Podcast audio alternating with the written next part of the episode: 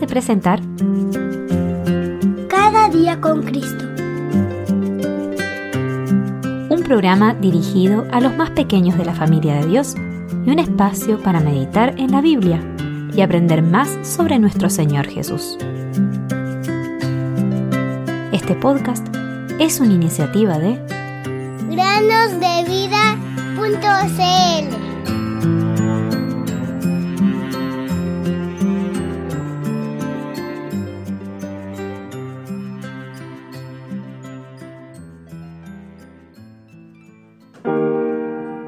Y sabemos que a los que aman a Dios todas las cosas les ayudan a bien. Esto es a los que conforme a su propósito son llamados.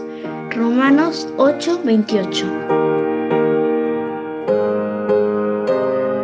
Bienvenidos queridos amigos y amigas a un nuevo día de meditaciones en el podcast Cada día con Cristo. Si lees el Antiguo Testamento, notarás que el pueblo de Dios amaba a Dios por un tiempo, pero después se iban tras los ídolos paganos. Esto ocurrió repetidamente y Dios tuvo que castigarlos en varias ocasiones. En una oportunidad, Dios permitió que un rey extranjero llamado Javín gobernara sobre los israelitas.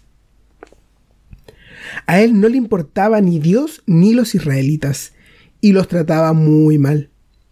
Los israelitas tenían miedo de viajar por los caminos y de acercarse a los pozos de agua. Esta situación tan terrible, ¿saben cuánto tiempo duró? Veinte años. El pueblo necesitaba ayuda y así que finalmente clamaron al Señor pidiendo ayuda.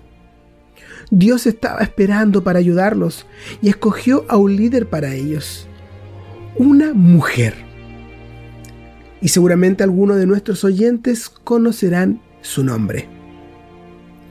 Así es, se trata de Débora. Débora, a su vez, llamó a un israelita llamado Barak para que reuniera a muchos hombres y marcharan al monte Tabor para enfrentar al enemigo. Pero Barak tenía miedo y no quería ir a menos que Débora lo acompañara.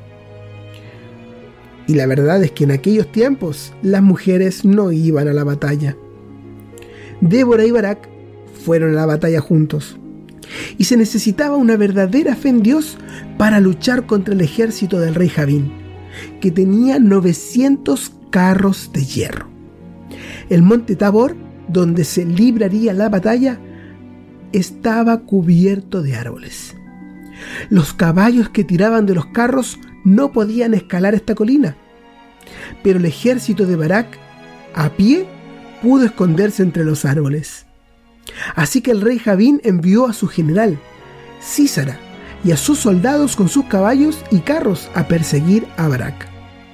Pero Dios estaba al control de todo, y en el momento oportuno le dijo a Barak y a sus soldados que bajaran al campo de batalla y lucharan. Barak y sus soldados fueron a luchar contra el ejército de Císara.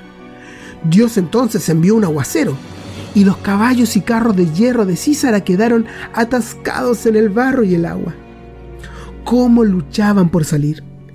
Entonces el arroyo de Sison comenzó a desbordarse e inundó el campo de batalla. Los caballos y los carros fueron arrastrados, pero Císara logró escapar. Entonces llegó a una tienda donde vivía una mujer llamada Jael, y ella le pidió que entrara. Ella le dio de comer, así que el general pronto se durmió. Mientras dormía, Jael tomó una estaca de su tienda y se la clavó en la cabeza.